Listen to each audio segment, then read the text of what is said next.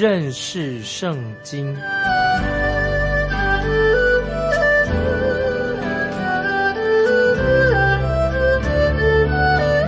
认识上帝的话，把上帝的话带到全世界。本节目是由认识圣经机构和环球广播电台联合制作，欢迎收听。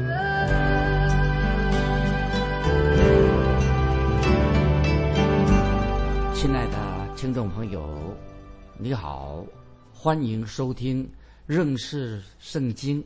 我是麦基牧师。我们继续看旧约的撒加利亚书第六章十五节。撒加利亚书第六章十五节：远方的人也要来建造耶和华的殿，你们就知道万军之耶和华差遣我。到你们这里来，你们若留意听从耶和华你们神的话，这事必然成就。听众朋友，撒迦利亚书六章十五节非常重要。曾经有一位圣经学者啊，他做这样的解释：关于撒迦利亚书六章十五节，他说：“远方的人也要来建造耶和华的殿啊。”这节经文做了一个很好的解释。那他怎么解释啊？他解释说。从遥远的巴比伦来了一个代表团，他们手上带着金银，作为建造圣殿的贺礼。当时圣殿还正在建造当中。那么那个时候，我们看到先知撒加利亚已经预言到，将来在耶路撒冷将会有一个荣耀的圣殿。那么这个圣殿做什么用呢？这个圣殿将要成为万国祷告的殿。甚至连外邦的各族的人、外邦人，也会从很遥远的地方手上带着敬拜神的礼物来向神祷告。先知以赛亚也曾经这样预言过。先知以赛亚怎么说呢？他说，在千禧年的期间啊，未来千禧年的时代，外邦的列国他们都会纷纷的就来到耶路撒冷的圣殿里面。那现在我要引用。以赛亚书第二章第二节的话，以赛亚书第二章第二节这样说：末后的日子，耶和华殿的山必坚立，超乎诸山，高举过于万岭，万民都要流归这山。听众朋友，我要提醒你，刚才我们所读过的撒迦利亚书第六章十二十三节，提醒听众朋友，特别说了什么？大卫的苗裔。大卫的苗裔指谁呢？就是讲耶稣基督，耶稣基督将要建造耶和华的圣殿。大卫的苗裔，六章撒加利亚书六章十二十三节是指向大卫的苗裔，就是指向耶稣基督将会建造耶和华的圣殿。那么我们继续看六章十五节的经文啊，六章十五节的经文，眼前他这样说：注意，远方的人也要来建造耶和华的殿，远方的人。也要来建造耶和华的殿啊！这个预言太好了。这是说到列国未来列国将会建造耶和华的殿，是因为特别是指什么？就是列国外邦列国啊，将要把金钱送过来协助建造圣殿的事情。那这里听众朋友啊，我们这里要做一个区分啊，听众朋友，以下我要说明做我们做一个分别，要清楚明白这个区分在哪里，因为只有。主耶稣已经定十字架，从死里复活升天。主耶稣自己才是真正建造圣殿的人。主耶稣啊，因为只有主耶稣基督他自己才是建造圣殿的，他自己建造这个圣殿。那现在我要引用以赛亚书五十六章六七两节。现在听众朋友翻到以赛亚书五十六章六七这两节啊，跟这个建造圣殿有关系。以赛亚书五十六章。第六节、第七节，以赛亚先知这样说：还有那些与耶和华联合的外邦人，要侍奉他，要爱耶和华的名，要做他的仆人。啊，接下来第七节怎么说呢？我们跳到第七节：我必领他们到我的圣山，使他们在祷告我的殿中喜乐。他们的翻祭和平安祭，在我坛上闭蒙悦纳。因我的殿必称为万民祷告的殿。听众朋友，以赛亚书五十六章六七两节经文说的太好了，讲到这个殿，主耶稣自己才是真正的建造圣殿的人。感谢神，感谢神，这些将来一定会应验。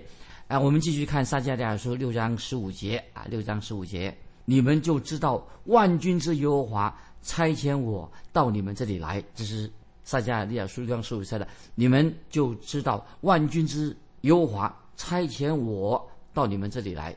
那么这句话是什么意思呢？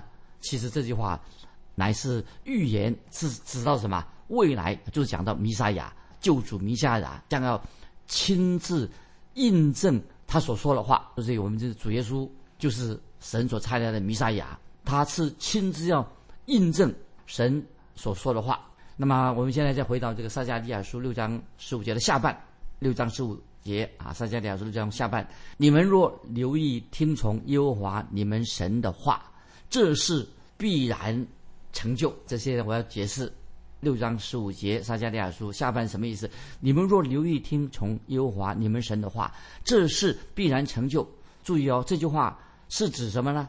就是特别强调以色列回归的百姓，他们必须要先顺服啊，就是这些回归的从巴比伦回归的以色列百姓，他们必须要顺服神，这个预言才能够应验。这个预言是什么呢？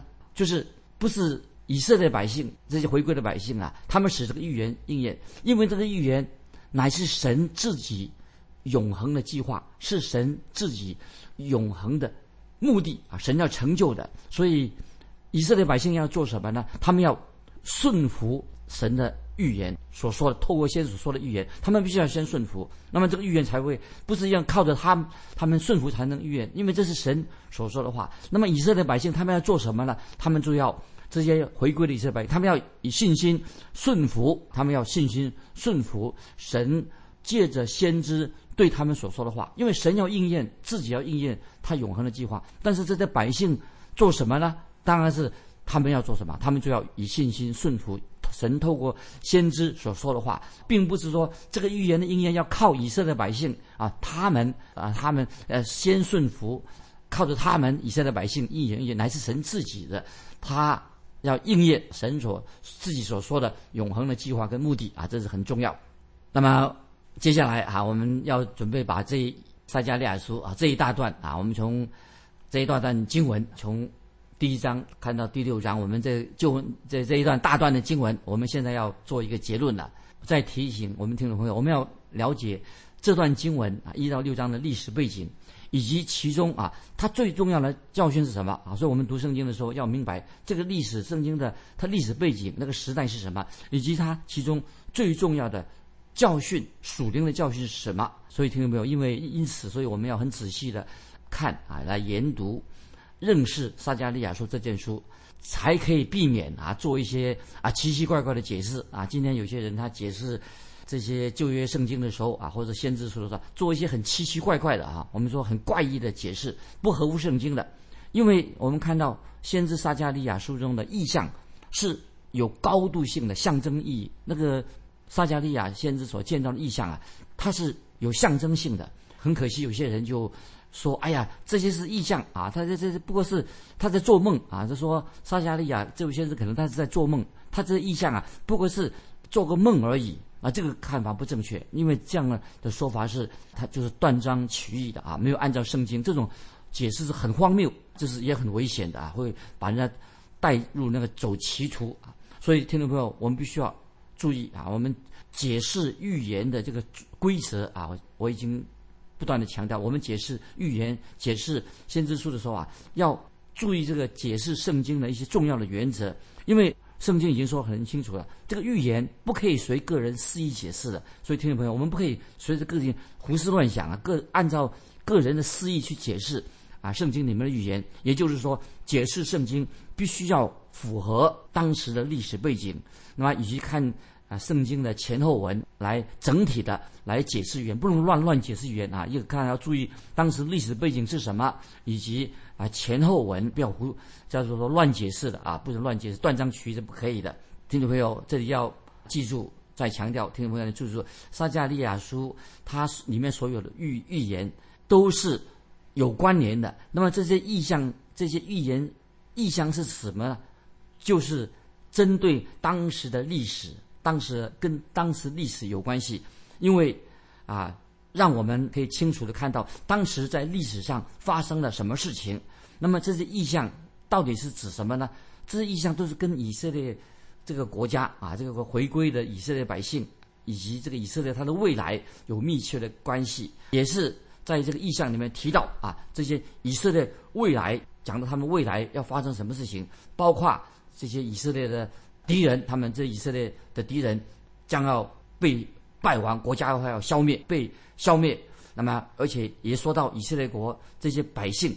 如何可以得到得洁净，得到神的洁净，以及他们这些以色列百姓呢，要恢复成为一个祭司的国度，成为神的见证人，这是神的心意。他所以解释这个先知书的时候，一个重点，那么就是什么？就是让这个以色列国家要这些百姓如何啊蒙恩得救啊，得到得得到神的洁净，要么成为一个祭司的国度。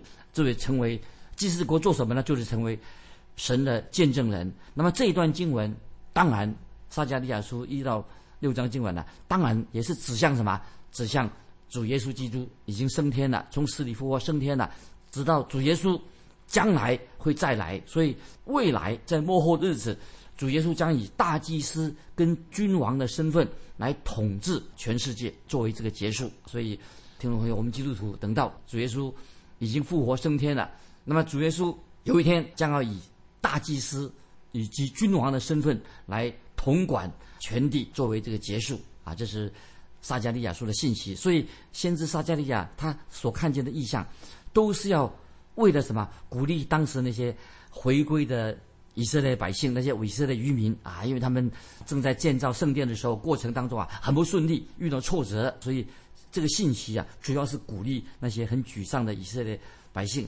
那不仅仅他们在建造圣殿的时候，那个速度啊缓慢，遇到很多的阻碍，遇到敌人啊阻碍他们建造，而且他们那个时候啊心灰意冷，因为他们想要跟所罗门的圣殿所建造的圣殿啊做比较，以及他们也看到，哎，巴比伦这些外邦的国家，他们所建造这些异教的的庙宇啊，看起来规模也不小啊，哈，那当时他们那些巴比伦啊这些。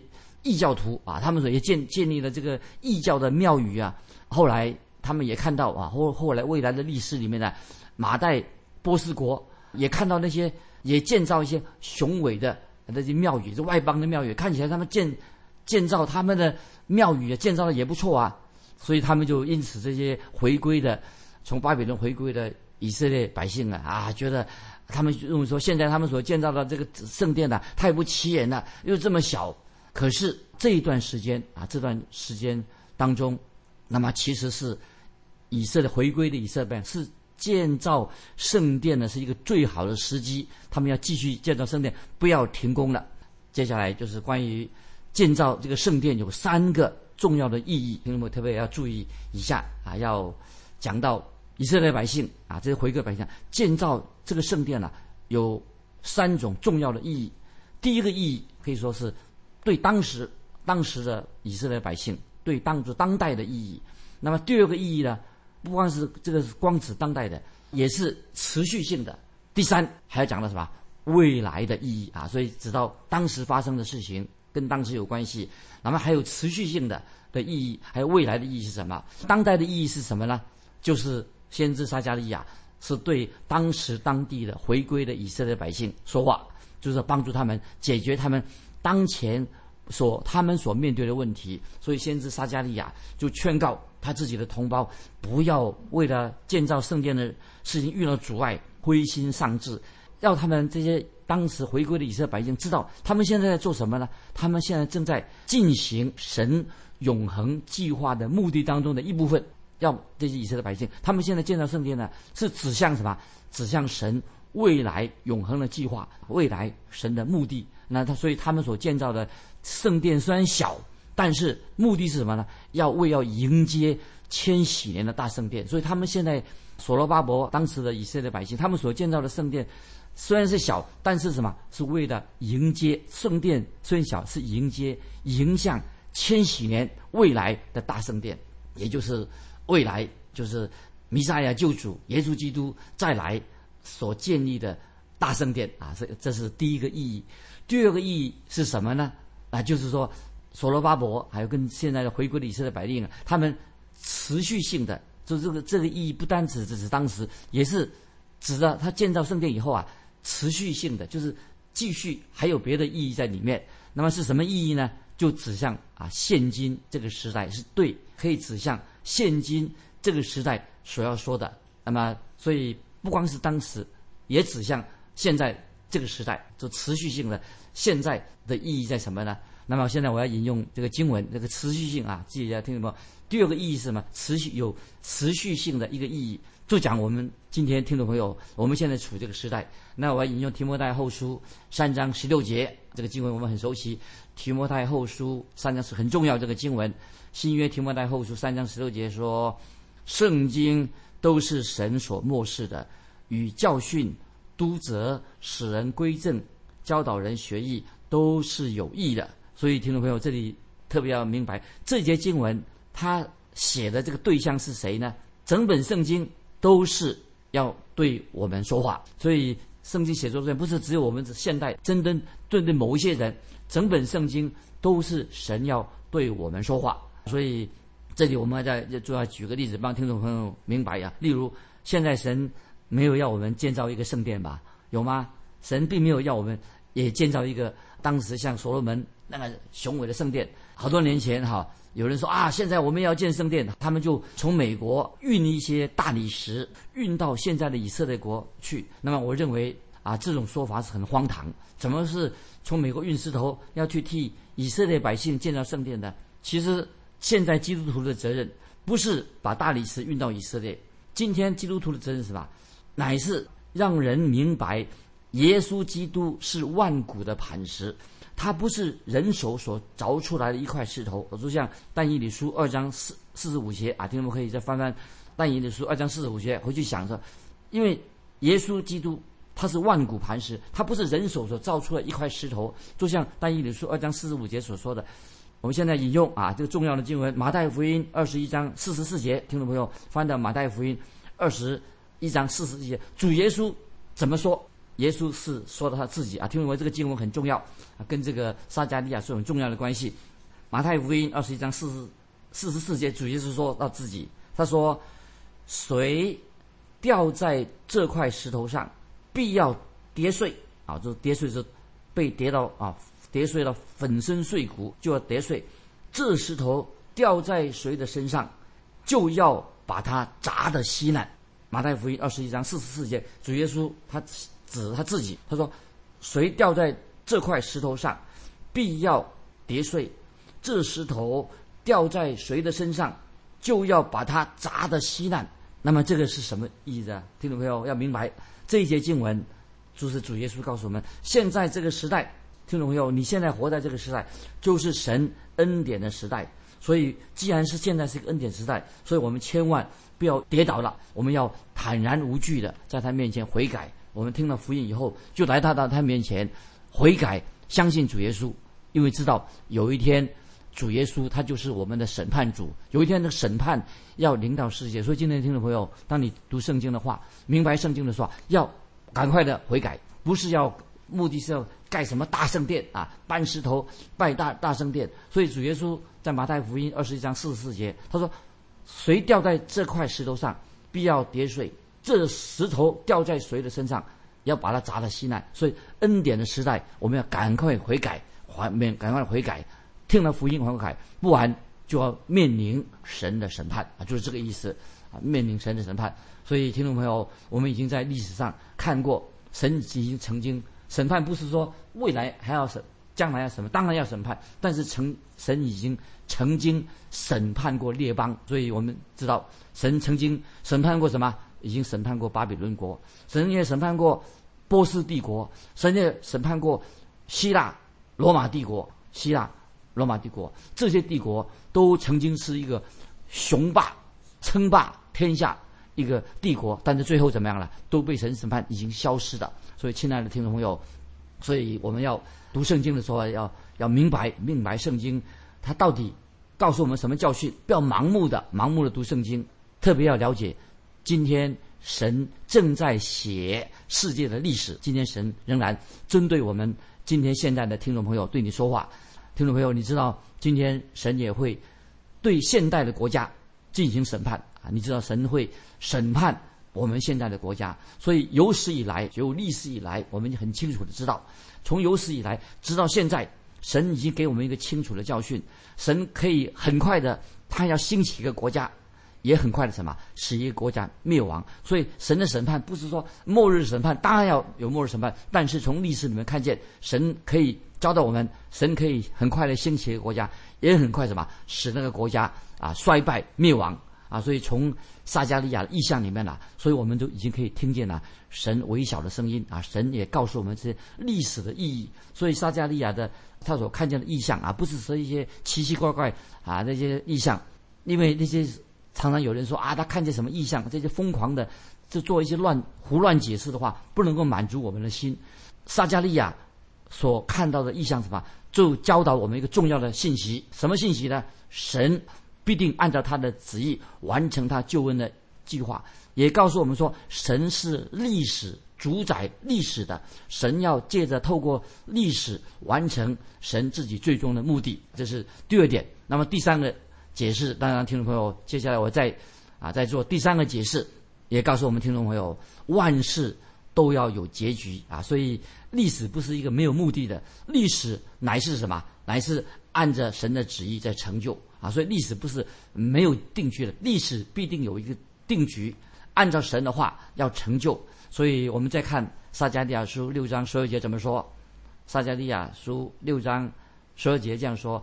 对他说：“万军之耶和华如此说：看呐，那名称为大卫苗裔的，他要在本处长起来，并要建造耶和华的殿。”这句话经经文啊很重要。那么我们所看见什么呢？这个苗裔是什么？就是指向救主耶稣基督啊。他之前像根出于干地。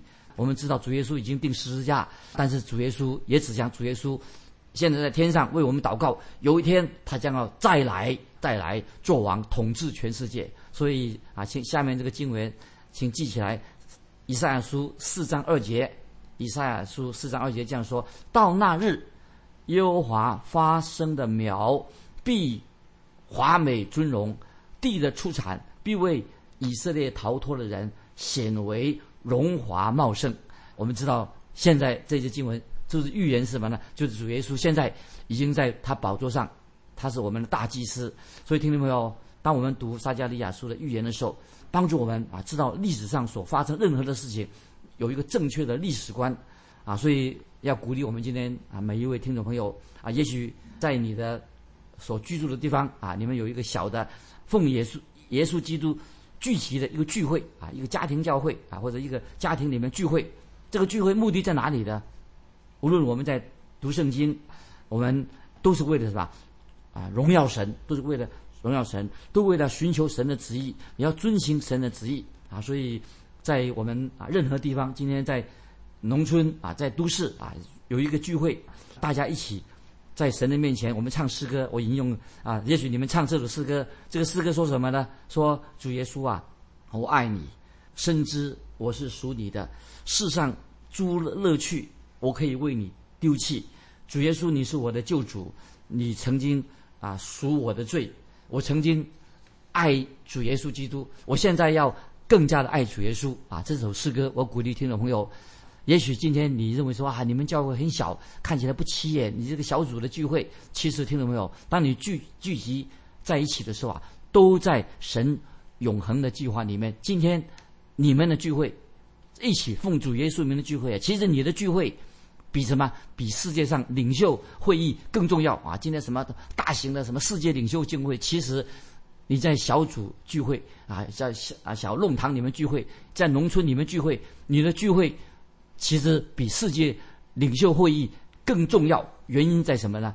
因为世人他并不认识独一的真神耶稣基督，他们看事情都不没有从神永恒的计划来看啊。所以，听众朋友，今天你的聚会在神面前，几个人聚集在一起，有一天神会让你的聚会，你们这一群啊小群的人啊，有一天会参与天上的大师班，有一天呢会进入天上的大师班，就像启示录第五章九十两节说的啊，听众朋友，请翻到。啊，你的聚会有一天会变成一个什么？像启示录五章第九、第十节所说的，做什么呢？像羔羊唱诗歌，会唱这首诗歌。启示录第五章九十两节说：“你配拿书卷，配揭开七印，因为你曾被杀，用自己的血从各族、各方、各民、各国中买掉人来，叫他们归于神，又叫他们成为国民。”做祭司归于神，在地上执掌王权。听众朋友，这是我们今天基督徒所追求的人生最重要的目标。世界上不信主的人啊，可能轻视我们这些信徒，那么他也啊忽略啊我们读圣经啊要认识圣经。但是我们所做的事情，今天我们的聚会。啊，认识圣经都是在神永恒的计划跟神永恒的目的当中，对神来说非常重重要。所以，先知撒加利亚这一大段的经文，就是要帮助我们从神的观点，从神的观点来看我们今天所发生的事情。啊，今天我们就分享到这里，听众朋友，欢迎你来信跟我们分享你个人的服饰的经历，来信可以寄到。环球电台认识圣经麦基牧师收，愿神祝福你，我们下次再见。